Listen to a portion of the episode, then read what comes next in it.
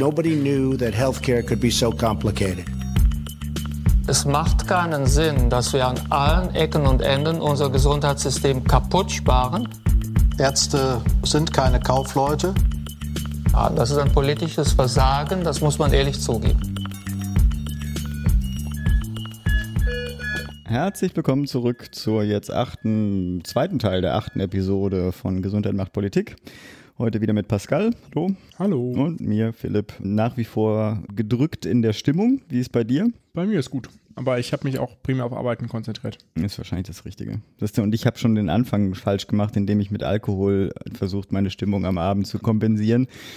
Und das konnte ich natürlich jetzt die letzten Tage nicht fortführen. Mhm. Ja. Wie das Also ich hätte es können. Ich habe mich dazu entschieden, es nicht auf diese Coping-Mechanismen zurückfallen zu lassen.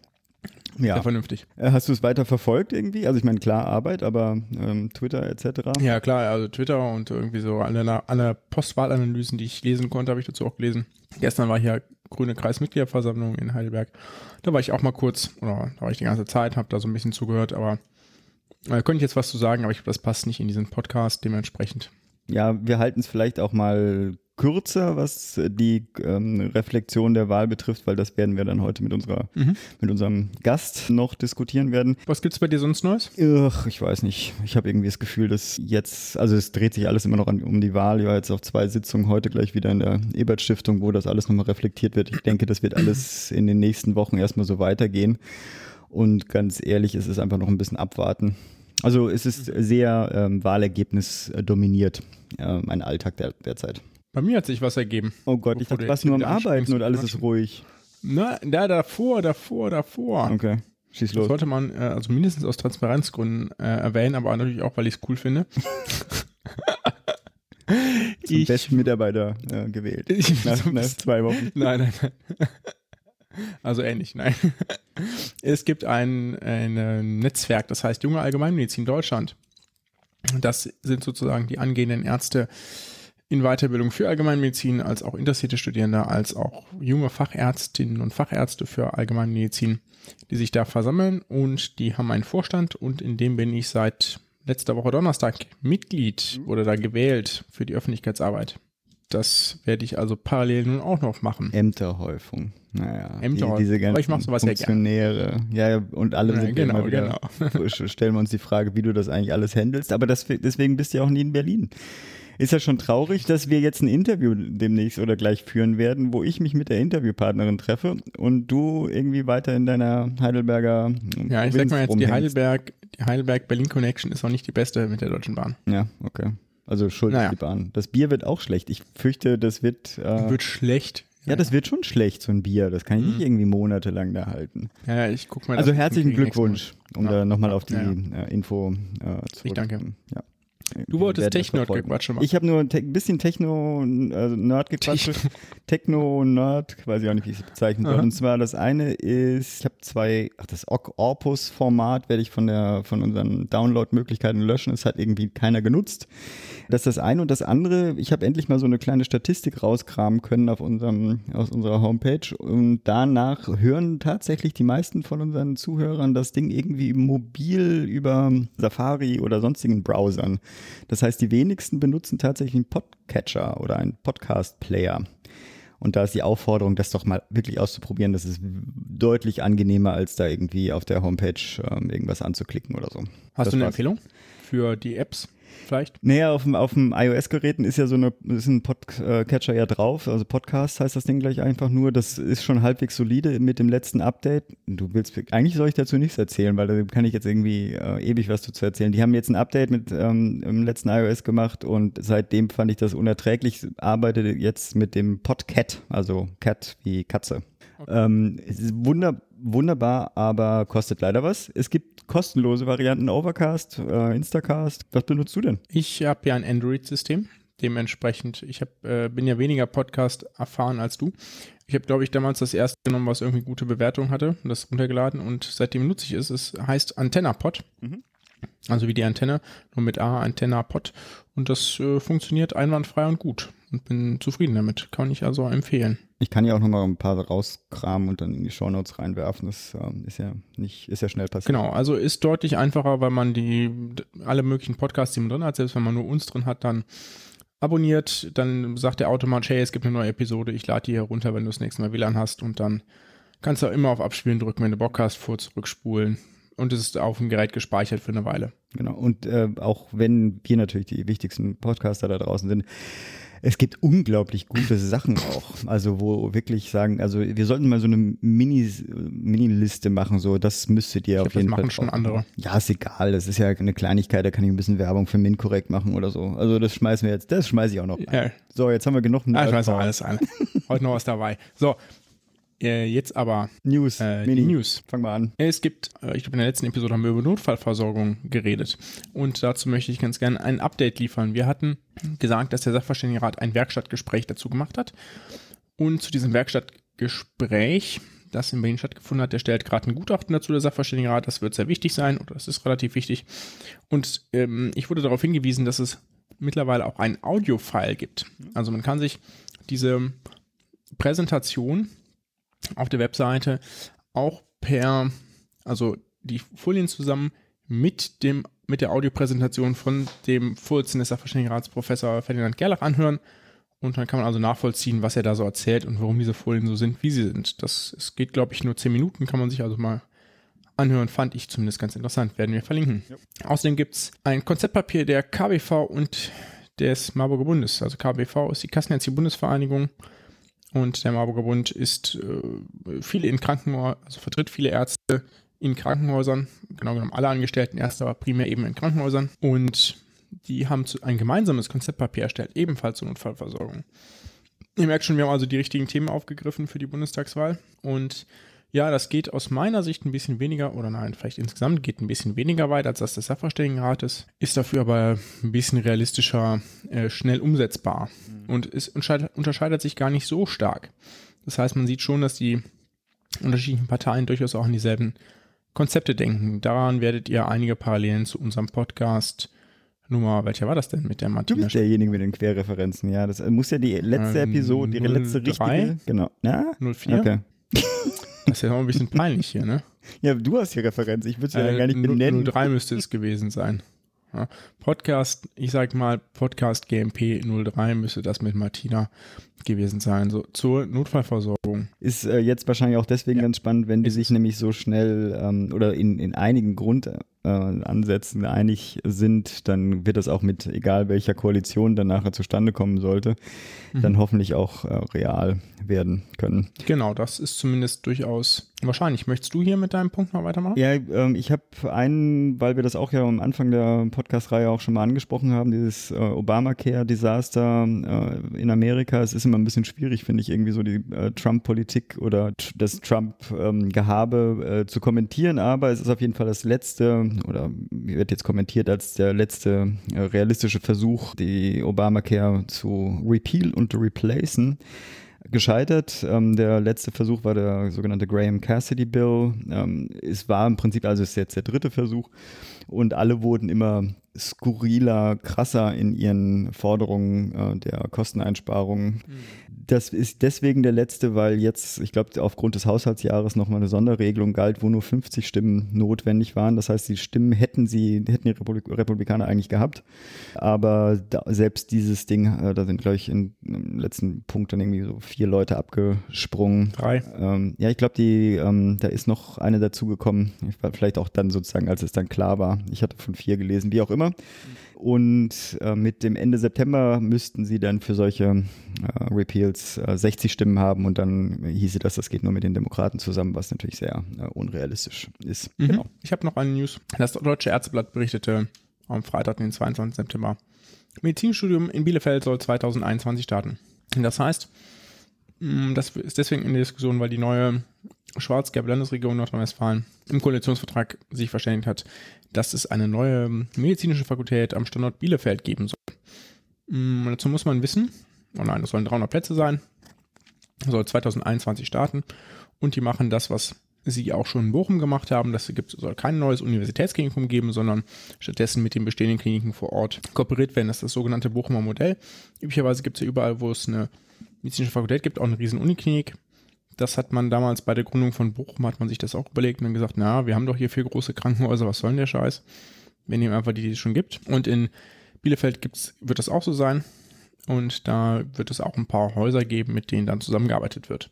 Also quasi das Bochum-Modell erweitert. Mhm. So, ich gebe mal noch ein bisschen Hintergrund-Gossip dazu. Das ist ein Herzensanliegen von Horst, äh, von Horst, sag ich schon, um Gottes Willen, Entschuldigung, Entschuldigung schon, von Theo Windhorst. Theodor Windhorst, nicht Horst oder sonst was, sondern Theodor Windhorst. Ja, das ist der Präsident der Ärztekammer Westfalen-Lippe. Musst du dazu wissen, Nordrhein-Westfalen ist in der Selbstverwaltung aufgeteilt in Westfalen-Lippe und Nordrhein. Nordrhein ist der reiche Bezirk, Westfalen-Lippe der arme oder ärmere. Nordrhein hat die meisten Mitglieder, Westfalen-Lippe weniger. Nordrhein ist primär städtisch oder deutlich mehr städtisch. Westfalen-Lippe hat halt Ostwestfalen-Lippe, wo halt nur Land ist. Nordrhein hat irgendwie, ich glaube, fünf Fakultäten und äh, Westfalen-Lippe eben hatte bisher, glaube ich, zwei oder so. Ich überlege gerade, Bochum, Witten, Herdecke, Münster. Ja, eigentlich, wenn man Witten, Herdecke mitzählt, sind es drei.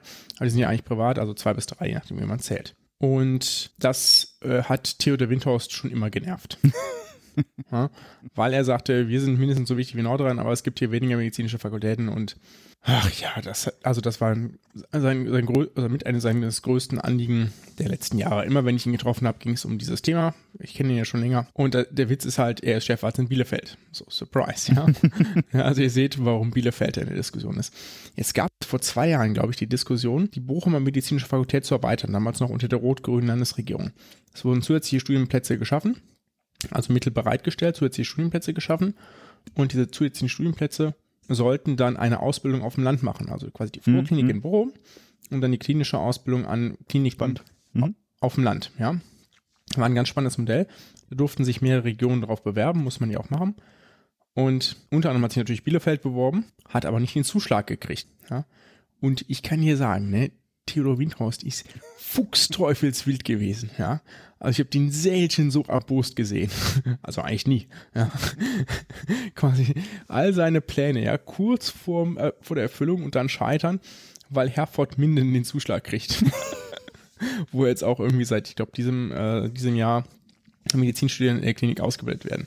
Also das vielleicht so als Hintergrundgossip, ja. Jetzt seht ihr, ähm, es gibt keinen guten Grund, also vielleicht gibt es einen, aber ich kenne ihn nicht. Es gibt keinen guten anderen Grund, warum es Bielefeld ist, außer dass es eben Horst, äh, Horst sage ich jetzt schon wieder, das Theodor Windhorst ist. Mein Gott, ich habe ein bisschen zu lange gearbeitet heute. So, müssen weitermachen. Werden wir jetzt irgendwie Hate-Mail bekommen oder? Ähm? Vielleicht. Okay. Nein, ich mag den Theo. Okay. Ja, Theo mag mich eigentlich auch, dementsprechend sollte das gehen. Auch wenn er Horst ist, ja, gut.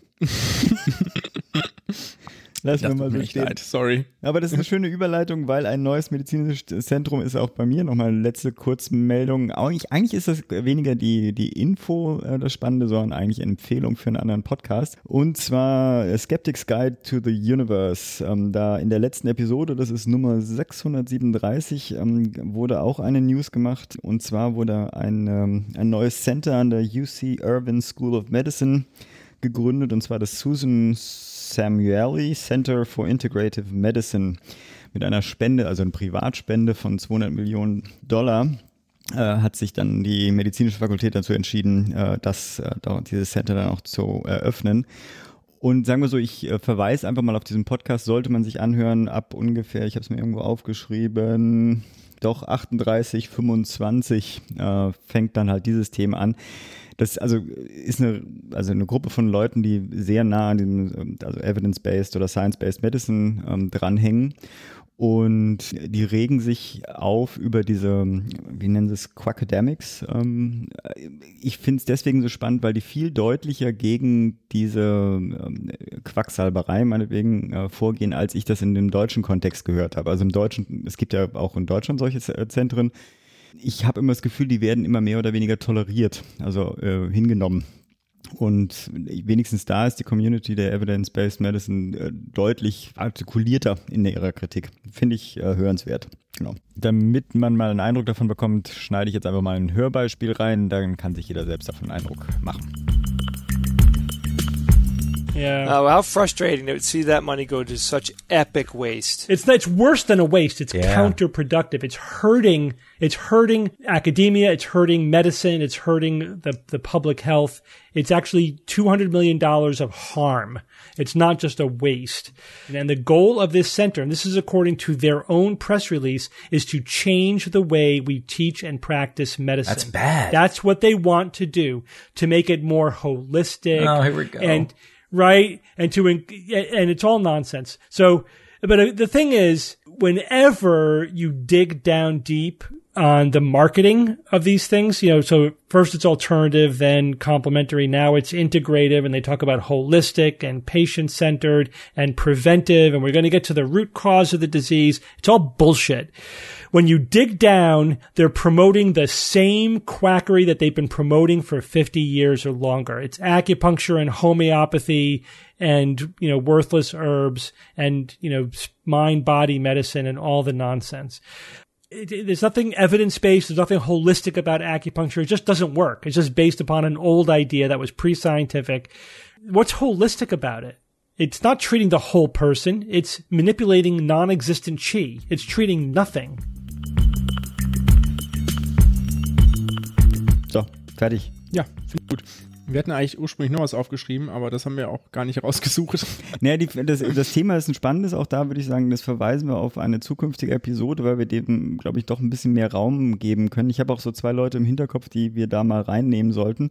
Also Thema ist Pflege, weil das auch in, den in der letzten Wahlkampfphase ja doch äh, erstaunlich, Erstaunlich deutlich, wichtig ja, erstaunlich wichtig. Ja, was heißt wichtig? Äh, Wahlentscheidend war es ja dann augenscheinlich nicht, aber äh, zumindest in der Diskussion äh, deutlich, äh, deutlicher hervorkam, als das äh, vorher der Fall war.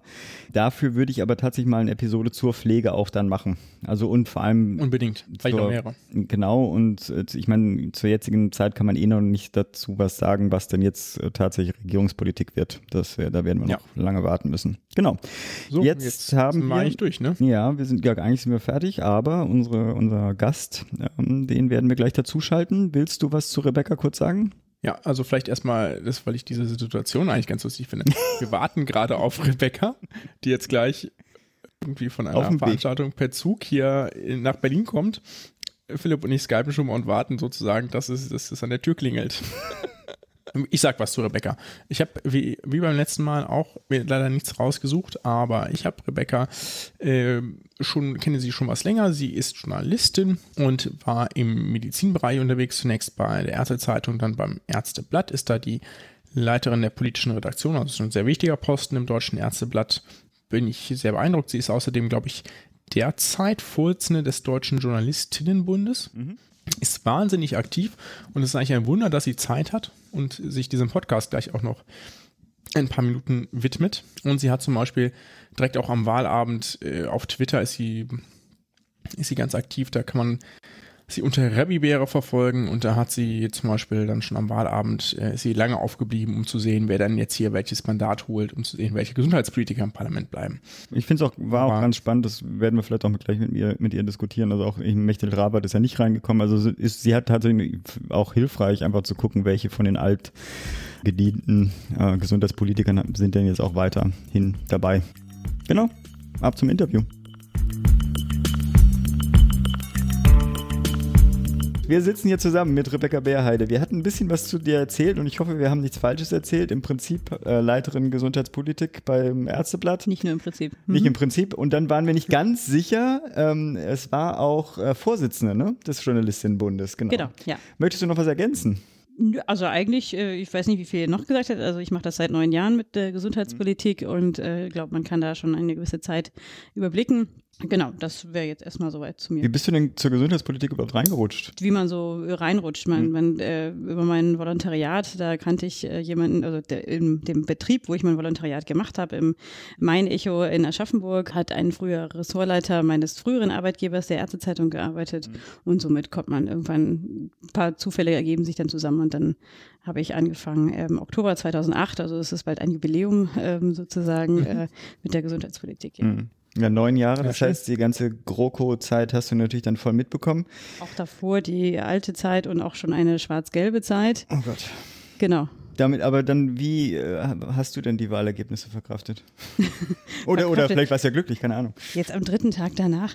Ja, ist mal so, ich hatte mir vorher schon bei den Umfragen gedacht, dass die AfD so ein bisschen unterbewertet ist. Also jetzt aus so einer rein faktischen Sicht. Ich hatte natürlich persönlich immer gehofft, dass es nicht so kommt. Aber wie das so ist, ich hatte auch immer gedacht, dass die SPD eigentlich in dem Bereich beziehungsweise vielleicht auch unterbewertet ist und ein bisschen mehr bekommen sollte. Das ist nachher bei 20 Prozent landet. Das ist schon auch erstaunlich, dass die CDU verlieren wird wird, ähm, also gegenüber den Ergebnissen von 2013, das war irgendwie klar. Also das, ähm, wobei ich auch interessant finde, wirklich das CSU-Ergebnis. Also das ist schon eine große Hausnummer und wenn man auch dann sieht, dass die Landesliste von der CSU gar nicht reinkam, also ein Herr Hermann gar kein Mandat hat, obwohl er Spitzenkandidat war, das ist schon, schon fast grotesk und lustig. Ähm, bei der FDP, bei der FDP, ja, da konnte man eigentlich denken, dass das, also A, dass sie wieder reinkommen, das war ja vorher schon klar und auch, dass sie ein gutes Ergebnis natürlich bekommen, dadurch, dass sie irgendwie ihre Kampagne so gebaut hatten, dass es alles auf einen Mann zugeschnitten war. Und ja, die Grünen, dass die auch nochmal zugelegt haben, fand ich auch interessant, also weil sie ja vorher eigentlich eher als abgeschnitten, äh, ab, also ab, ab, ja, am Ende galten da irgendwo und dass sie dann nochmal 400.000 Stimmen, glaube ich, waren es mehr bekommen haben. Das ist äh, sicherlich auch eine, also es ist insgesamt eine spannende Wahl, also für die Analyse sicherlich auch nochmal interessant, wer woher kam. Die alte Gewissheit, die, mit der wir drei sicherlich alle mal aufgewachsen sind, dass höhere Wahlbeteiligung heißt weniger rechts.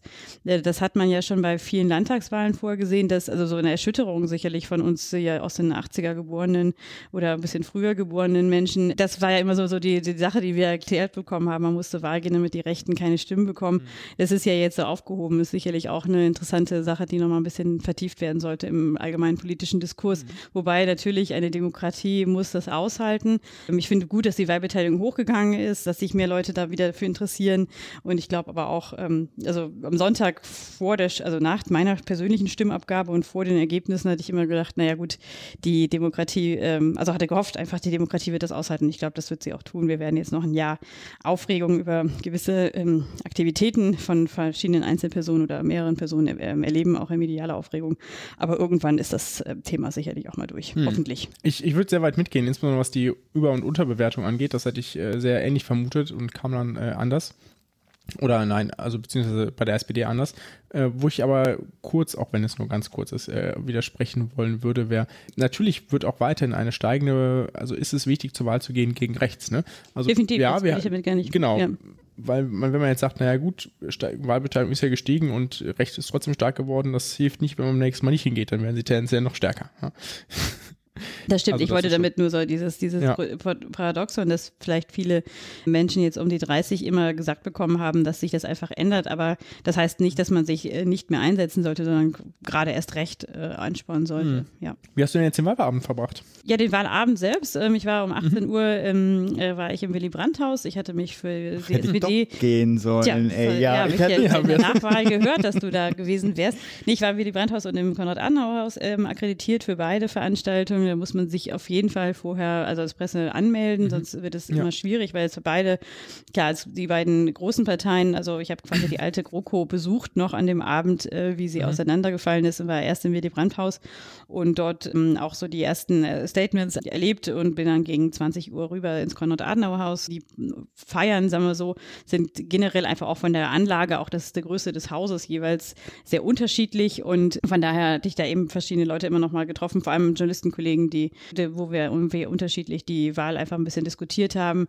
Man bekommt an solchen Abenden dann aber so, also diese Elefantenrunde äh, habe ich dann nicht so direkt mitbekommen. Ich habe gesehen, die lief dann zeitlich, aber die, also man kann sich da ja nicht in Ruhe hinsetzen und so, äh, wenn man das dann tut und dann da gespannt zuguckt, dann kommen die anderen Kollegen, die Fotos machen und dann musste ich doch öfter mal meinen Platz räumen, weil ich mir gedacht habe, ich möchte eigentlich jetzt nicht auf irgendwelchen Image-Fotos oder äh, an dem Wahlabend drauf sein. Ja, also das war das eine und dann, äh, da mein persönlicher Heimweg über den Alexanderplatz führt, habe ich mich doch, doch äh, meine journalistische Neugier äh, war dann so groß, dass ich dachte, ich steige mal aus schnell nochmal und äh, gucke mir da an, wie die Demo gegen die AfD-Wahlparty gerade läuft.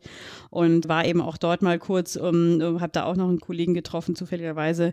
Und das fand ich, war eigentlich ganz, ganz interessant, einfach nur zu sehen, wer ist da. Also die, aus meiner Sicht war die Menge sehr ruhig, sie hat skandiert, das dürfen sie ja auch und haben, ich habe auch nicht immer alles verstanden, was sie gerufen haben, aber ähm, da war jetzt nichts Wildes dabei. Ähm, und dann bin ich nach Hause und habe abends nochmal auf einzelne Einzelwahlergebnisse gewartet von einigen spannenden Gesundheitspolitiker, die Direktmandate gewonnen haben oder nur über Direktmandate abgesichert waren und hatte da noch relativ lange ähm, gewartet und getwittert und wenn ich das richtig gesehen habe, hat Pascal das ja auch mitverfolgt, phasenweise, nicht wahr? Ja, richtig, war auch richtig, ganz ich habe sogar eben schon erwähnt.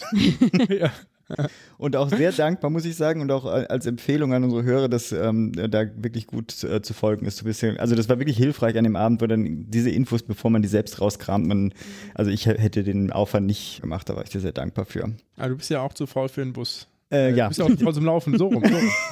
Ja, manchmal auch für den Bus. Gut, aber darauf gehen wir jetzt nicht weiter ein. Wir sind ja, also jetzt sind wir, man kann wahrscheinlich da wenig dazu sagen, was die nächsten Koalitionsoptionen äh, betrifft, aber vielleicht auch mit Blick auf die, ich fand sozusagen, wir hatten das ja mit der AfD, wir haben ja die Wahlprogramme durchgemacht, aber es sind ja teilweise sehr äh, schwer äh, zu identifizieren, was denn tatsächlich die Themen äh, sein werden, die dann auch den einzelnen Parteien wichtig sind. Welche Koalitionen siehst du, also ich meine, Jamaika wird jetzt diskutiert, unabhängig von den äh, Bruchstellen, die, an denen das vielleicht sogar noch scheitern könnte. Wie siehst du denn aber den Politikbereich Gesundheitspolitik in dieser Jamaika-Konstellation? Ich glaube, das ist auch wirklich auch ein bisschen kompliziert, weil da durch, durch äh, eigentlich muss ja wirklich sagen, vier verschiedene Ideologien aufeinandertreffen. Und das sind wirklich in dem Fall auch zum Teil ideologische Unterschiede, die da aufeinandertreffen, würde ich jetzt sagen. Also äh, das ist sicherlich sehr spannend, äh, wie das funktionieren kann. Also diese, das vielleicht noch ganz kurz diese Mediendiskussion gelegentlich, ob es Neuwahlen geben könnte. Also ich glaube nicht, dass es jetzt im Januar Neuwahlen gibt. Das muss ich mal ganz klar sagen. Ich finde, das ist so, das war ja an dem Abend um 20 Uhr hat man schon darüber gesprochen. Also ich glaube, man kann auch sich das nicht so recht wählen, wie es sein sollte. Ja, gesundheitspolitisch ist es sicherlich interessant. Wie gesagt, das treffen da unterschiedliche Sachen aufeinander. Man muss das vielleicht auch immer in der Gesundheitspolitik betrachten in zwei Bereichen. Einmal die Agenda, die die Fachkreise haben und die Sachen, die, die thematisch für, für das Normalpublikum oder für, für den normalen Menschen, der nicht im Gesundheitswesen unterwegs ist äh, oder für die Öffentlichkeit einfach interessant ist. Und wenn wir jetzt zum Beispiel allein mal ähm, auf zwei Themen gucken wie Pflege, was ja am Ende des Wahlkampfes ganz groß wurde, da würde man ja eigentlich darüber reden müssen, dass es Personaluntergrenzen oder Personalquoten erstmal gibt, was ja hier in der, bei der Charité jetzt äh, durch den mehrere Pflegestreiks reingestreikt wurde in die Tarifverträge, dass es da Quoten gibt.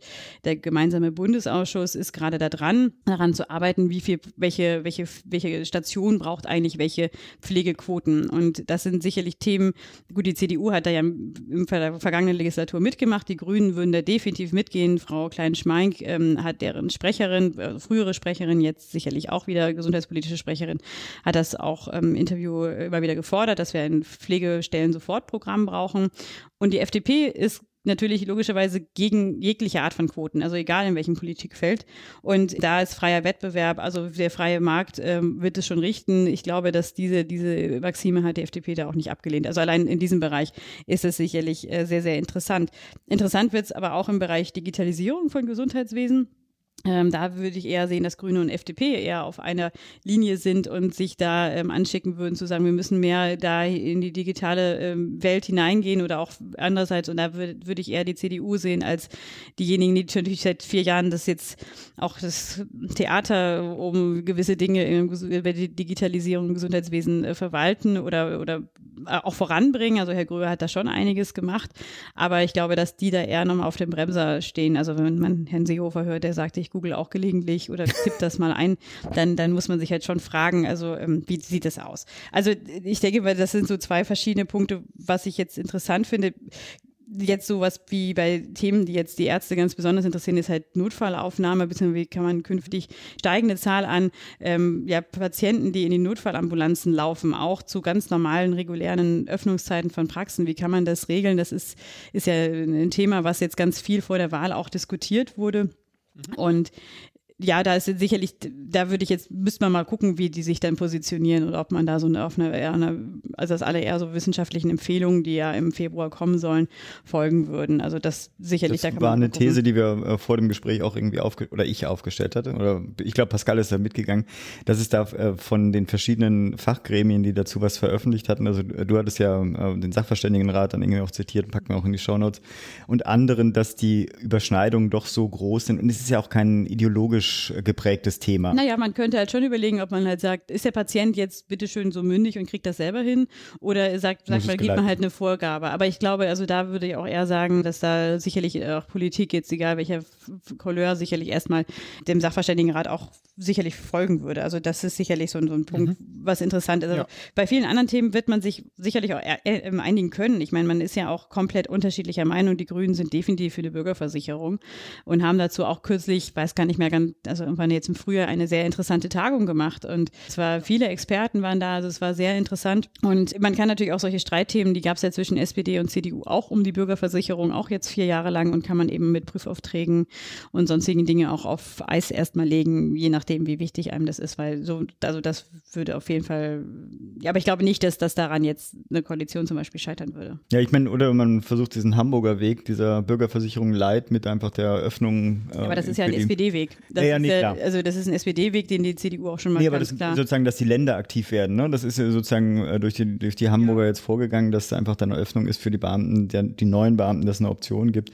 Vielleicht lassen sich die Grünen dann auch sozusagen von diesem Thema dann. Oh, wir haben ja einen Grünen. Wie schätzt du das denn ein? das ist jetzt natürlich gefährlich. Äh, ich muss sagen, dass ich äh, durchaus Sympathien für dieses Hamburger Modell habe als Grüner, weil ich meine, klar, Koalitionsarithmetik und so, das geht eigentlich nicht, ne, weil SPD-Idee. Äh, Finde es aber deswegen charmant, weil es eben einen Einstieg erlaubt, der interessanterweise für die FDP gehen könnte. Als Option, weil, Freiheit. Genau, mhm. weil sie ja gesagt hat, irgendwo ja, die PKV für alle öffnen. Ja. Ich halte das für den Tod der PKV, das habe ich auch schon anderswo gesagt. Ne? Also wenn die PKV jeden aufnehmen muss, weil das würde ja dann mit einhergehen, ne? Kontrahierungszwang und so. Aber das wäre eventuell etwas, was man ähm, also wo man eventuell einen Schritt machen könnte. Aber ich halte diese Idee leider für relativ ver vergiftet aufgrund, dass es eben von der falschen Partei kommt. Aber wir werden sehen. Ne? Also sowas Ansonsten kann man ja auch mal mit Prüfaufträgen belegen. Ne? Das ist genau, ja alles ja. möglich, dass man das sich in den Koalitionsvertrag reinschreibt und da genau. ist man vier Jahre beschäftigt mit sowas und dann ja. Da wird, halt, so da wird halt nichts dran scheitern, ne, diesem Thema. Ja. Da wird halt nichts dran scheitern. Das ist im Zweifelsfall, dann streitet man sich darüber ein bisschen und dann sagt man aber, naja gut, gibt Wichtigeres. Mhm. Und wie es äh, bei Richtung äh, Pflege- und Krankenhausreform vielleicht aus? Das sind ja auch so zwei Monster. Also Pflege muss ja auf jeden Fall angepackt werden.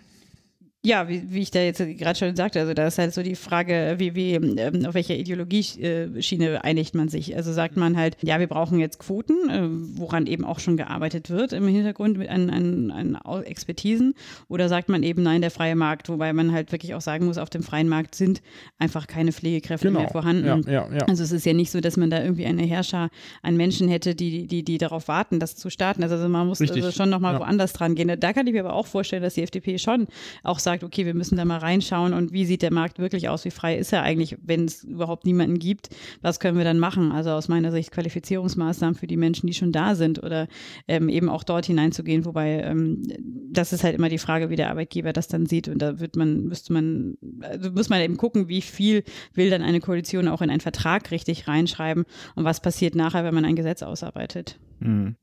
Ich bin auch gespannt, was die Akteure in dem, also auch gerade bei solchen Sondierungs- und Koalitionsverhandlungen ist ja auch immer stellt eine Frage, welche Akteure werden da hingeschickt, um dann die äh, Voridentifikation von diesen zentralen Themen dann irgendwie zu finden. Ähm, wie viel die in dem Thema überhaupt stecken, um daraus dann irgendwie eine Koalitionsvereinbarung zu stricken. Also in diesen Laumann ist weg, das heißt Pflegethema, wer ist das überhaupt, der das äh, betreibt? Mhm. Bei dem Gesundheitsthema ist zum Beispiel, ich habe es jetzt nochmal gegoogelt, also für mich war die FDP ein im Prinzip reiner Lindner Wahlverein, also mehr fand ja in der öffentlichen Debatte im Bundes, äh, im Bundeskontext ja auch wenig statt. Jetzt habe ich gegoogelt, ist auch reingekommen, irgendwie eine Frau, ich habe schon den Namen wieder vergessen, doppelten Vornamen, doppelten Nachnamen. Marie, äh, also Frau Strack-Zimmermann, das ist genau. der Nachname, der Doppelvorname ist Marie. Irgendwas? Zweite Name weiß ich leider jetzt gerade. Doch, ja, ich könnte nachgucken, einen ganz kleinen Moment, ich sollte ja vorbereitet Marie sein. Agnes Strack-Zimmermann. So ist es richtig, jetzt hattest du es schnell gefunden, ja. Maria Agnes übrigens. Maria Agnes Strack-Zimmermann, die ist aus Düsseldorf, ähm, die ist die Nummer zwei auf der Landesliste NRW also hinter Herrn Lindner. Und ähm, die wird diejenige sein, die Gesundheit verhandelt, ähm, gemeinsam mit Heiner Garg. Äh, der ist jetzt wieder Gesundheitsminister in Schleswig-Holstein. Und das war er vorher schon mal, ich glaube, drei, vier Jahre. Und ähm, sag mal so, der ist sicherlich jemand, der dann auch, wo ich jetzt sagen der hat einfach auch so aus dieser praktischen Seite Expertise und der macht, äh, wenn ich jetzt richtig informiert bin, macht er auch gerade so eine Pflegestellen-Überprüfungsmaßnahme äh, bei sich, wie, wie das funktionieren kann ähm, in, in Schleswig-Holstein. Und ähm, also von daher kann ich mir vorstellen, dass das schon funktioniert und dass man da sicherlich schon irgendwo zusammenkommen wird. Wobei, also bei alles andere Experten, also ist immer so, wenn man jetzt guckt, wer sonst von den anderen Gesundheitspolitikern wieder im, im Parlament ist, da gibt es genügend Experten, die Pflege gemacht haben. Herr Rüttel von der von der CDU ist ja auch äh, einer der, derjenigen, äh die die Pflege gemacht haben. Also da sind die sind die meisten etablierten Gesundheitspolitiker sind ja zurück im Parlament. Da hätte ich jetzt gar keine Sorge. Die Frage ist halt immer dann, wie detailgenau man schon Dinge verabreden auch kann in so einer Koalitionsverhandlung. Aber diese ersten Sondierungen laufen ja sowieso eher auf einer wirklich weitaus höheren mhm. Ebene statt. Mhm. Und nachher, wenn man dann an eine Detailarbeit geht, was auch dann die Nächte und die schlaflosen Nächte kostet für alle, ähm, das ist dann später zu sehen. Ich habe ja so eine banale Befürchtung immer dann, wenn die FDP ähm, mit im Boot ist, dass äh, Gesundheitspolitik im Prinzip kaum stattfinden kann, weil äh, sie eine die Apothekerpartei ist. Aber ist das noch aus meinen mhm. Juso-Zeiten quasi so noch verfestigt äh, als Vorurteil oder also ich meine, sie ist jetzt auch lange nicht mehr drin gewesen, keine ja, Ahnung. Das ist jetzt ein, ein Punkt, dass man eben jetzt vier Jahre nicht erleben konnte, wie hätten sie sich positioniert oder so in der Form, also weil sie auch in den Ländern nicht so viel dabei waren. Also man hat das dann auch nicht so in der Form mitbekommen. Also ich, ich kann es gar nicht sagen, also wie, wie sehr das sich äh, aktualisiert hat. Und gut, die Apotheken, die haben halt auch ihr eigenes äh, Ding jetzt gerade mit dem RX-Versand, wo die CDU sich klar positioniert hat, aber wo sich die Grünen auch ganz klar also nicht mit der CDU positioniert hat. Und die genau, FDP und die hat FDP sich gegen die CDU positioniert. Also das ist genau. interessant. Also ja. Äh, da, da haben wir für die Apotheker ist sicherlich da mal eine interessante Konstellation, dass da eben auch wie bei Digitalisierung Grüne und FDP aus meiner Sicht eher auf einer Linie sind als die CDU. Mhm. Ja, und insbesondere, wenn man dann, also man konnte am Wahlabend hat ja irgendwie das, äh, gibt es ja so diese, diese Apothekerzeitschrift, dann auf Facebook da die ganzen Kommentare drunter schon verfolgte, dass irgendwie aus, zumindest von denen, die ad hoc kommentiert haben, das sind ja häufiger die, die, ich sag mal, am ehesten empört sind, ja, aber die sagten direkt, oh Gott, Jamaika ist ja irgendwie äh, das Graus, ja, weil das natürlich bedeutet, dass die sich gegebenenfalls gegen die CDU durchsetzen und dann das Versandverbot nicht kommt. Ja, das war irgendwie so die Befürchtung da. Was für weitere Themen werden denn auf die Agenda oder von der Agenda runterrutschen? Also, also beides, ne? Also ich meine, die Frage ist ja sozusagen, wo findet man die größten gemeinsamen Nenner, ja? Andererseits aber auch, wo ist, also Bürgerversicherung hat es ja schon genannt, ne? Also ich meine, das wird man wollen, aber äh, das wird dann irgendwie mit Prüfaufträgen dann irgendwie verzögert ja, ist halt so. Ich meine, so relevant ist jetzt das äh, für die Grünen jetzt auch nicht, dass sie daran eine Koalition scheitern lassen würden. Und andere Themen? Ja, so gut, was halt alles so angestoßen wurde von, von den, Letz in den letzten vier Jahren, was macht man mit diesen ganzen Themen? Also zum mhm. Beispiel ähm, alles, was im Innovationsfonds an Projekten angelegt wurde, da hat man sich diesen Innovationsfonds, da wird ja auch noch zweimal, glaube ich, ausgeschüttet oder es geht dann noch ein bisschen weiter. Man wird aber die ersten Ergebnisse jetzt Ende der Legislatur dann sehen, also in, in zwei, drei Jahren.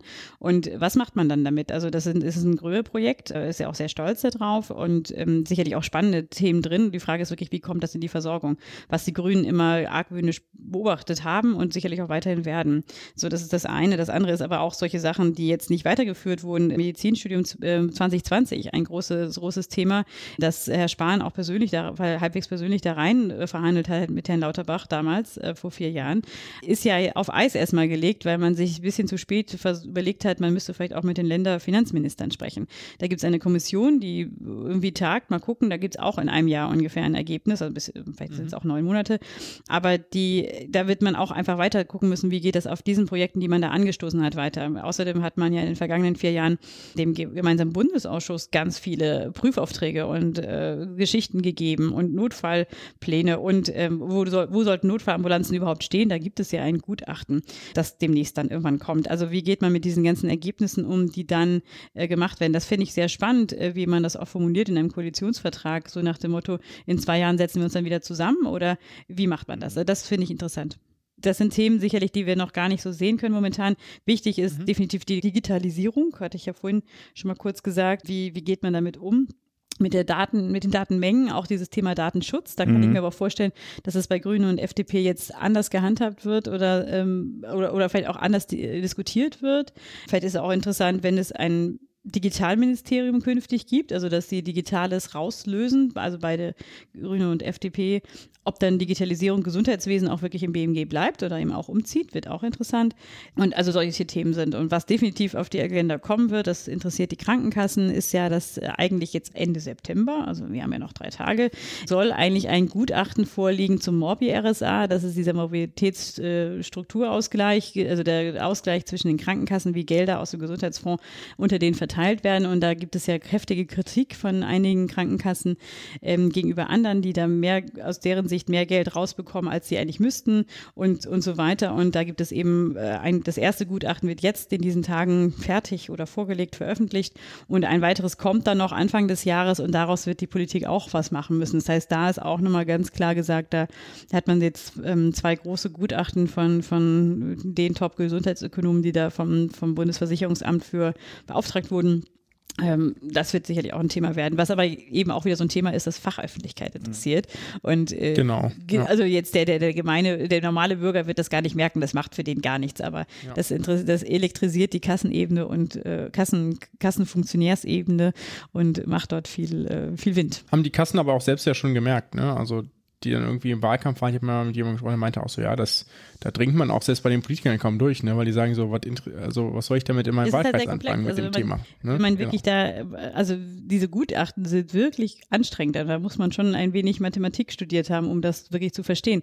Und es kann einem, also es ist wirklich sehr komplex. Und ich glaube, Politiker ist verstehen, also nicht, dass sie es nicht verstehen, es ist einfach wirklich schwer vermittelbar. Warum sollten wir uns da jetzt einsetzen? Beziehungsweise ähm, ist das wirklich so oder sind es doch Managementfehler, warum es so unterschiedliche Ergebnisse bei Krankenkassen gibt? Genau, gibt es ja, ist ja die unterschiedlichen Konfliktlinien zwischen den äh, Kassenarten, ja, um das mal so auszudrücken, und die unterschiedlichen Positionen. Ja. Die AOK sagt ja primär so, das ist Management, ne, und so. Und der äh, Rest, ja, also Alle die Ersatzkassen, die Betriebskassen. Wobei man ja sagen muss, vorher, die, die Finanzergebnisse der Kassen sahen ja auch schon mal anders aus. Da haben sich auch die Argumentationen ein bisschen unterschieden, ne, Wir hatten ja den Morbier, das Jetzt, war ja auch mal. als Thema, ja. Ich fand, also ich finde das Thema hochspannend, aber Fachöffentlichkeit auch nicht so politisch angeheizt, weil das so schwer fassbar ist. Ein Thema, was du auch schon jetzt zweimal genannt hattest, war ja im Prinzip die Digitalisierung. Ich kann das noch nicht richtig einschätzen, weil, also eigentlich hätte ich jetzt so gedacht, ja, okay, was weiß ich, CSU, CDU machen also weiter wie, wie bisher, dann gibt's vielleicht noch ein bisschen die innovationsfreundlicheren, äh, aber dann gibt's sowohl bei den Grünen als auch bei der FDP auch ähm, relativ aktive, äh, starke Datenschutzvertreter. Ne? Also sozusagen das als in Anführungsstrichen Bremse. Gleichzeitig ist die FDP ja, wenn ich das richtig mit irgendeinem Plakat an in die Wahl gegangen, Digitalisierung jetzt, Bedenken später oder irgendwie? Digitalisierung first, First. Bedenken second und Herr Lindner Genau, genau. guckt auf sein Smartphone, genau. Ja, genau. Und äh, also wo man dann sagt, ja, okay, wo, also die Bedenkenträger werden dann also nicht mehr bei der FDP sitzen, sondern bei den Grünen. Also sagen wir so, ich finde es ein schwieriges, schw- schwierige Gemengelage, wo ich noch nicht ganz sehen kann, wie sich das dann tatsächlich dann lösen sollte. Weil ich meine, wir brauchen sie, jetzt ist jetzt nicht nur im Gesundheitswesen, dann natürlich auch, aber diese ganze Breitbandausbau-Thematik ist ja auch äh, für, für das Land ja wichtig. Mhm, wobei das ist ja dann ein Unterschied. Also Ja, nee, Breitenausbau wäre ja. dann in diesem digitalen Ministerium oder eben in dem Extoprint-Ministerium, wenn es dann äh, oder noch Extoprint-Ministerium so. Und dann ist halt die Digitalisierung im Gesundheitswesen, muss man halt darüber diskutieren. Also vielleicht muss das einfach auch die, äh, die, die Menschen, äh, also muss eine gesellschaftliche Debatte, wie das immer so Hm. heißt, geben darüber. Ähm, als, als gesunder Mensch interessierst du dich dafür, dass deine Daten ja nicht irgendwo hinkommen. So. Aber sobald du wirklich schwer erkrankt bist, wo dir auch Daten und Datenmengen von auch anderen Menschen helfen könnten, sei es jetzt bei, bei onkologischen Erkrankungen oder ähnlichem, dann findest du, glaube ich, da- das nicht mehr schlimm. Dann ist es ziemlich egal. Also Hauptsache, dir wird geholfen. Und ich glaube, diesen Spagat, ich glaube, den muss man nochmal ähm, grundsätzlich auch diskutieren. Ähm, oder auch die Politik muss sich da grundsätzlich noch mal überlegen, auf welcher Seite sie sich stellt. Und es wird immer Leute Ja, geben, die sagen, um Gottes Willen so. Ne? Ja, ich würde da ein bisschen widersprechen. Also zumindest die Ergebnisse, die ich aus Studien kenne, zeigt, dass die Leute, die zumindest chronisch erkrankt sind, eher sehr vorsichtig sind, was Datenteilen angeht. Mhm. Weil die Angst haben, dass das auch noch an andere Stellen gerät. Das ist so ein bisschen. Es fragt sich, was für eine chronische Krankheit du hast. Hast du so eine chronische Krankheit, Äh, mit der genau, du ganz das- normal das- in dem ja, Alter. Nee, das kannst du ja aber schlecht Mhm. abfragen in Studien. Ne? Du fragst ja prin prinzipiell, ne, haben sie eine, eine dauerhafte Erkrankung, ne? So, und das ist eben das Ergebnis, was du kriegen kannst. Also das ist das, was wir aus Studien wissen können zu diesem Thema. Also ist vielleicht nicht ganz so einfach. Ich muss aber auch nochmal eine Nachfrage stellen, weil ich das so nicht ganz, äh, oder das nicht ganz so nachvollziehen konnte, was du meintest. Ich hatte immer, also das, ich fand das Wahlprogramm der CDU erstaunlich digital, also digital affin, da kommt, ich glaube, prozentual kommt das am häufigsten vor. Also bezogen auf die Gesamtlänge des Wahlprogramms. Und äh, Gröhe war da ja eigentlich auch irgendwie ganz fern. Also ich sehe da jetzt, spontan habe ich da jetzt nicht so den großen Konflikt gesehen, der die Konflikte, die sich zwischen FDP, Grünen und dann eben gegenüberstellend der CDU aufgetan hat. Aber vielleicht kannst du das nochmal erläutern oder vielleicht ist es ja auch gar nicht so stark da? Also ich habe das jetzt nicht so wissenschaftlich untersucht, wie oft welches Wort vorkam, aber ähm, ich meinte damit Wir eigentlich, äh, ihr wart da sehr gut unterwegs, gut. Ähm, ich meinte das jetzt eigentlich eher jetzt, ähm, man hat ja Digitalisierung, kann man ja auf verschiedenen Ebenen sehen. Also das aktuelle Problem ist ja eigentlich wirklich, dass man die, Kra- die Praxen und ähm, dass man die endlich miteinander kommunizieren lässt, dass der, dass das wirklich einen Sinn hat, dass man in, als gesetzlich Versicherter eine elektronische Gesundheitskarte schon länger im Portemonnaie herumträgt und dort ähm, Daten drauf hat. Und diesen sehr detailreichen Prozess, dass man dort jetzt diese ähm, auch wieder Fachöffentlichkeit, Debatte, Konnektoren in jede Praxis reinkriegt, das organisiert ja das, also das BMG muss ja da irgendwann, ähm, hat ja da ein Auge drauf, wie das momentan läuft. Und das sind jetzt eben so diese Detailfragen, die man natürlich auch wieder in einen Koalitionsvertrag reinschreiben kann, aber das wird auch noch viele Probleme mit sich bringen. Also das wird, äh, wird auch noch ein bisschen länger dauern, als sich das wahrscheinlich das BMG gerade er, er, erhofft. Und ähm, unter der aktuellen Führung. Und ich, das meinte ich eigentlich nur, dass man, dass natürlich die CDU jetzt so diese ganzen Detailproblematiken in der Gesundheits, äh, ja, in der Gesundheitspolitik kennt. Und vielleicht, wenn man dann von außen eher drauf schaut, dann sagt man so, Mensch, da geht ganz viel und man kann ganz viel tolle Dinge mit Daten machen, ähm, dass da einfach so zwei Erfahrungen aufeinandertreffen, das würde ich eher sagen. Und Ja, natürlich ja. kann man wollen, dass man alles digitalisiert, aber die Frage ist, wie wirklich, wie du setzt es um und wenn du dann eben Datenschutz killt dir, glaube ich, jedes Argument darin, wie man Sachen digitalisieren kann. Aber ich glaube eben, wie gesagt, es braucht diese Debatte, was wollen wir? Und wenn wir uns dafür entscheiden, wir wollen, dass es allerhöchsten Datenschutz gibt, dann dürfen wir aber auch uns nicht gleichzeitig auf dem nächsten Marktplatz hinstellen und darüber rumschimpfen, dass es in Deutschland alles so lange dauert und dass es in Österreich viel besser läuft und dass es in Estland viel besser läuft. Und äh, ich meine, wir haben hier dann ein Gesundheitsnetz, ähm, das für 70 Millionen Menschen die Daten sicher ha haben muss und nicht nur irgendwie acht oder, oder 1,5 oder sowas Millionen Menschen. Ja, also das muss man immer überlegen und man ist da wirklich ein interessantes Ziel für sämtliche Arten von Hackern. Also wie gesagt, aber das meine ich einfach nur, man muss einfach da dann irgendwann ehrlich werden miteinander aus meiner Sicht. Pascal, Alright. ich will noch eine Frage stellen. Wie sieht's bei dir aus? Äh, Ich hab, bin durch. Ich will nicht eigentlich an euch beide. Wir, Na, weil, nee, so ein bisschen. Ah, Wieso wollte- uns beide? Ja, aber nee, weil äh, Kristall, das ist ja so ein, das, die Frage ist eine reine Kristallkugel-Frage. ja, Immer am besten. wer wird denn der nächste Gesundheitsminister? Wird der Grühe weitermachen wollen und wird er das dann auch werden können oder wird, werden die Parteien, also hast du das Gefühl von dem, wie du die Grünen, die FDP äh, wahrnimmst, dass die, dass das ein Ressort ist, um das sie kämpfen wollen? Mm, Also ich, also Frage Teil 1 war ja, will Grühe weitermachen? Das hat er immer wieder betont. Ja, er will weitermachen. Ich kann nehme ihm das auch ab, dass er das weitermachen will.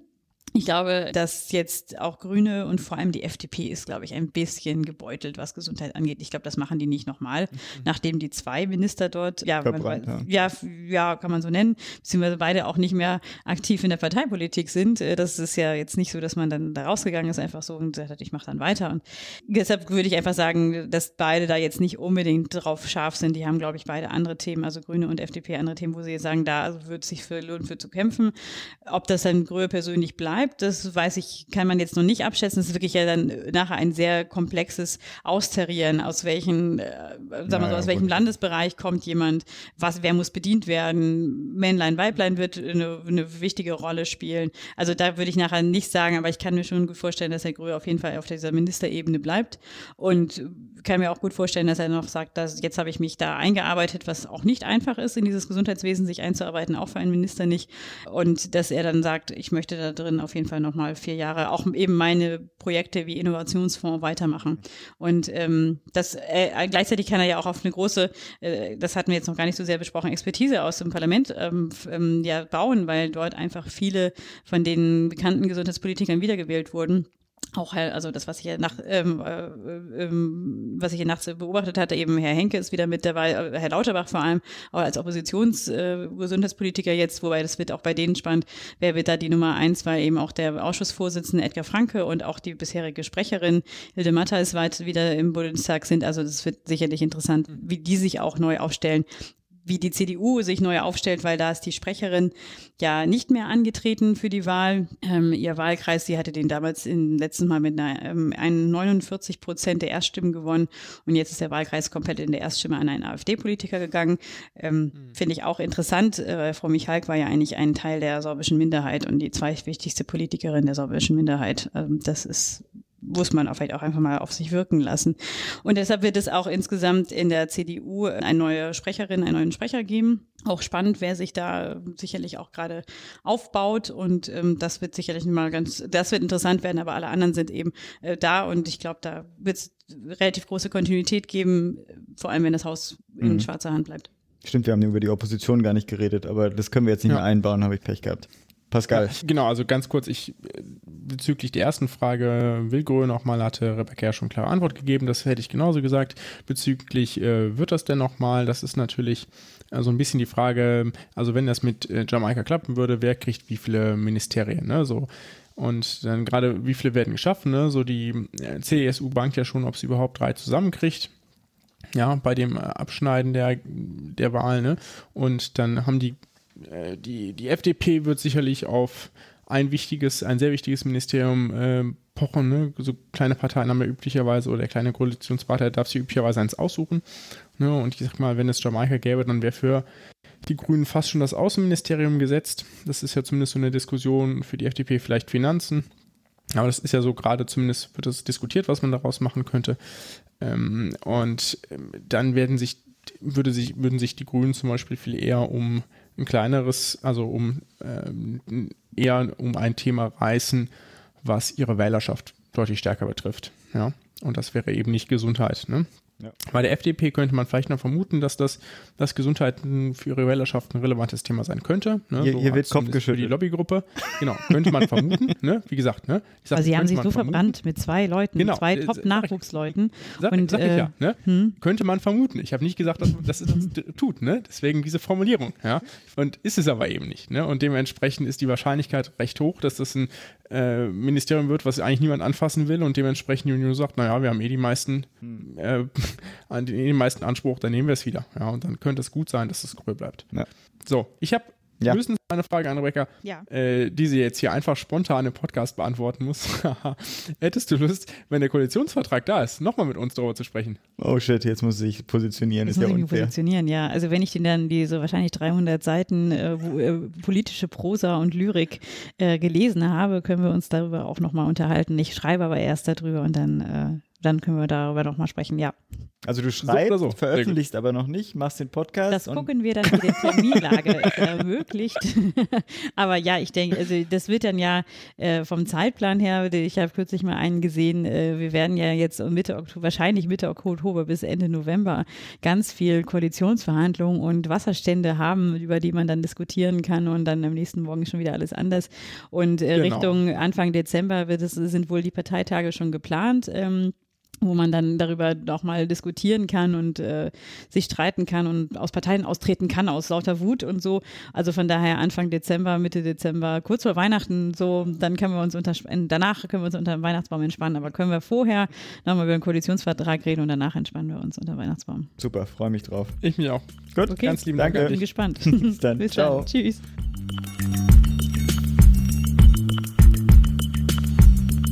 Ja, das war das Gespräch mit Rebecca, fand ich irgendwie sehr schön. Mhm, auf jeden Fall. War auf jeden Fall, und sie, ich finde auch vor allem den Ausblick, ähm, äh, sie dann nochmal hier zu haben. Wir sollten sie als äh, Dauer-Special-Guest irgendwie versuchen zu, äh, zu gewinnen. Ja, das sollten wir vielleicht mit ihr besprechen vorher. Nee, nee, nee, nee. Wir laden sie einfach Ach so. immer wieder ein und so, ja, wie auch immer. Gut, aber dann ist Zeit für den Medizinbox der Woche. Today's doctors, drugs, and medical devices truly work medical miracles, but there are some as phony as a $3 bill. Der Medizinmux der Woche. Ich habe eine, wie immer, oder wie ich das gerne mache, eine Studie rausgesucht, die mir in die Arme geflattert ist. Und zwar beschäftigt die sich mit Whole Genome Sequencing. Also, ich glaube, der Titel ist The Impact of Whole Genome Sequencing on äh, the Primary Care and Outcomes of Healthy Adult Patients. Also, es geht um Whole Genome Sequencing. Das bedeutet quasi die Komplettanalyse des Genoms oder der DNA. Also das, was man in den Zellen hat, was an Erbinformation da ist und was man an seine Kinder vererbt. Das wurde publiziert am 27.06.2017 in den Annals of Internal Medicine. Eingereicht. Machen wir das wie Min korrekt? Eingereicht wurde. Äh, Habe ich nicht drauf geachtet. Ist mir auch egal. Der Abstract beginnt mit einem Satz, der äh, also im, im Background, ne, es geht ja üblicherweise, ein Abstract geht ja äh, los, dann kommt irgendwie äh, Background, Objective, äh, Methods ähm, und dann Results und dann irgendwie Conclusion oder so. Ne? Und ich fand, ich fand diesen ersten Satz fand ich schon so geil, dass ich diese Studie unbedingt äh, vorstellen wollte, ja, weil der, dieser Satz im Background eigentlich schon fast die, die Conclusion sein könnte, ja. Und zwar, ich zitiere, Whole Genome Sequencing in asymptomatic adults might prevent disease but increase healthcare use without clinical value. Ja, also quasi das Genom sequenzieren, sequenzieren zu lassen in ähm. Patienten, die keine Symptome Symptome. haben, kann eventuell Krankheiten verhindern, aber erhöht die Kosten für das Gesundheitssystem ohne klinischen Nutzen. Mhm. Ja, das ist traurig. Ja. so, was ist denn der Spaß überhaupt? Die Gesamtanalyse und Auswertung eines Menschengenoms. Ich hole ein bisschen aus, weil wir gerade Zeit haben. Das war lange Zeit ein Traum äh, für die Wissenschaft, nachdem man wusste, dass es ein solches Genom gibt, dass man das auswerten kann. Und man dachte, das ist unglaublich schwer. Und dann gab es von 1990 bis 2003 einschließlich das Human Genome Project. Das ist eine internationale Kooperation, das, Erz, das erste menschliche Genom komplett entschlüsselte. So, das war äh, wahnsinnig spannend. Für mich ist das rückblickend betrachtet. Ich war damals ja noch nicht so aktiv, sondern in der Schule. Genau genommen äh, ist das quasi kurz nach meiner Geburt gewesen. Hast du noch nicht so intensiv verfolgt. Habe ich noch nicht so intensiv verfolgt. Für mich ist das ein gutes Beispiel für eine wissenschaftliche Blase. Für eine Blase. Ne? Also wie in der Finanzblase halt eine Wissenschaftsblase. Und damit waren unzählige Hoffnungen verknüpft. Ja, irgendwie extreme Erwartungen, was wir dann alles medizinisch machen können. Heilung von Krebs, Heilung Erberkrankungen, Heilung von Demenz, Heilung von was ich, was, ne? So, es wurde teilweise mit der Suche nach dem Heiligen Gral verglichen, weil man dachte, das ist der Schlüssel zum ewigen Leben. Ne? Also all das hat man gesagt, so wenn wir erstmal wissen, was da drin ist, dann ähm, wird das was. Ja? So. Und dann gibt es einen schönen Artikel dazu aus 2009 aus Nature, den verlinken wir vielleicht auch mal. Die haben, die beschreiben darin, wie eines der ersten Krankheitsgene damals für zystische Fibrose oder Mukoviszidose, eine Erberkrankung, eine relativ häufige Erberkrankung, 1989 entdeckt wurde. Also und dann man dachte, ha, in ein paar Jahren können wir es endlich heilen und dann haben wir da was und 20 Jahre später, ja, so 2009, ist man immer noch auf dem Weg, weil es halt irgendwie doch komplizierter war als gedacht. Ja. Die beschreiben das historisch ganz nett. Äh, ähnlich verlief es mit der Entschlüsselung des, Genoms. Man dachte anfangs noch, der Mensch ist so kompliziert, dass er bestimmt 100.000 Gene haben müsste. Und tatsächlich sind es so zwischen 20.000 bis 30.000. Ja, also nur ein Drittel von dem, ein bisschen ein Fünftel von dem, was man so dachte. Ja. Und das damit nur etwa doppelt so viele wie eine Fliege und nicht viel mehr als ein Gänseblümchen. Mhm. Ja, und das äh, Lustige fand ich auch sozusagen der Unterschied dann zum Primaten ist dann irgendwie was, was ein Prozent oder sowas. Genau, ne? also muss sagen, was das angeht, ist es dann nicht so komplex. Das Problem ist natürlich, dass wir wissen, phänotypisch, ne, Mhm. sind wir schon irgendwie deutlich komplexer als, äh, ich sag mal jetzt ein Gänseblümchen. Ja? Und wir sind auch phänotypisch, also entweder verstecken das Menschenaffen sehr gut, davon ist eher nicht auszugehen, ja, aber wir schaffen einfach andere Dinge. Ja, wir bauen Häuser, äh, beschäftigen uns mit der Heilung von Erkrankungen, fliegen zum Mond, ne? Ah, Gut, ein Affe war auch im lange her. Weltraum, ja. Mhm. Aber das ist natürlich was anderes, ja. So, also irgendwas muss da anders sein, sprich dementsprechend geht die Forschung weiter. Ne? Und das nicht falsch verstehen, das Human Genome Project hat uns extrem weitergebracht, aber eben, es ist halt eben doch alles komplizierter, als man so gedacht hat. So. Nachdem diese Blase geplatzt war, bildet sich direkt die nächste, ne? Und dann kam so, wenn man erst genug Genome hätte, dann würde man ja wohl. Und die Kosten für, das, für die Sequenzierung sinken kontinuierlich und machen es damit jetzt erst richtig für die Massen interessant. Das Human Genome Project hat irgendwie 2,7 Milliarden Dollar gekostet. Ne? 2007 hat die Entschlüsselung eines Genoms noch 350.000 Dollar gekostet. Und mittlerweile sind wir bei tatsächlich 1.000 Dollar pro Genom angekommen. Ja, und das ist damit quasi für jedermann erschwinglich. Äh, 23andMe, das ist so eine Webseite, die ich sehr dubios finde und nicht empfehle zu nutzen, bietet zum Beispiel auch Analysen für, also bestimmte Analysen für 200 Dollar an. Jetzt ist die Frage, sollte man das auch machen und was nützt das? Dazu gab es ein Kannst du, weißt du, wie lange sowas eigentlich dauert? Also jetzt äh, banal, ne? ich will das sequenzieren lassen, habe auch sehr Knete gute Frage dabei. innerhalb weniger Wochen. Okay. Sollte man das machen? Äh, dazu gibt es ein RCT, also ein Randomized Control Trial. Da wurden äh, neun Allgemeinmediziner eingeschlossen, die 100 Patienten, die gesund waren, zwischen 40 und 65 Jahre, ähm, eingeschlossen haben. Und diese wurden in zwei Gruppen eingeteilt. Entweder gab es einen, einen ausführlichen Report über die Familienanamnese oder diesen Report plus ein interpretiertes Whole Genome Sequencing. Ähm, und dann wurde mit dem Arzt jeweils besprochen, ob man irgendetwas präventiv für den Patienten tun sollte. Und die, die Ärzte, es wurde gleichzeitig einmal auch geguckt, es gab verschiedene Messpunkte. Einmal wurden Clinical Outcomes betrachtet, also zum Beispiel Angst, Depression, wahrgenommener Gesundheitszustand, also entwickeln die Patienten zum Beispiel Ängste aufgrund der Ergebnisse oder äh, nehmen sie ihre Gesundheit schlechter wahr. Und was auch ganz spannend war, sie haben nachgeguckt, äh, wie werden denn Leistungen im Gesundheitswesen in Anspruch genommen? Also steigt zum Beispiel die Inanspruchnahme von Gesundheitsleistungen durch ein solches Whole Genome Sequencing oder nicht. So, außerdem haben sie untersucht, ob die Hausärzte diese Ergebnisse denn verstehen und vernünftig erklären können. Mhm. Ja, weil das ist ja auch gar nicht unrelevant. So, und nach, da gab es noch mehr. Nach sechs Monaten gab es eine Umfrage der Patienten. Ne? Genau, und das Management der Hausärzte wurde bewertet. Das hatte ich gerade schon gesagt, habe ich irgendwie gerade nochmal gesagt. Warum auch immer. Also, zu den Ergebnissen. Der Intervention-Arm, also derjenige, wo die Patienten diese Genomanalyse bekommen haben, davon hatten 22 Prozent der Patienten hatten neue unbekannte Genomergebnisse. Ja? Und das klingt jetzt erstmal viel. Ne? Jetzt muss man aber sagen, dass, ich glaube, das sind exakt elf Stück gewesen, ja, okay. also zum, ne, elf von irgendwie, klar, von 50, ne?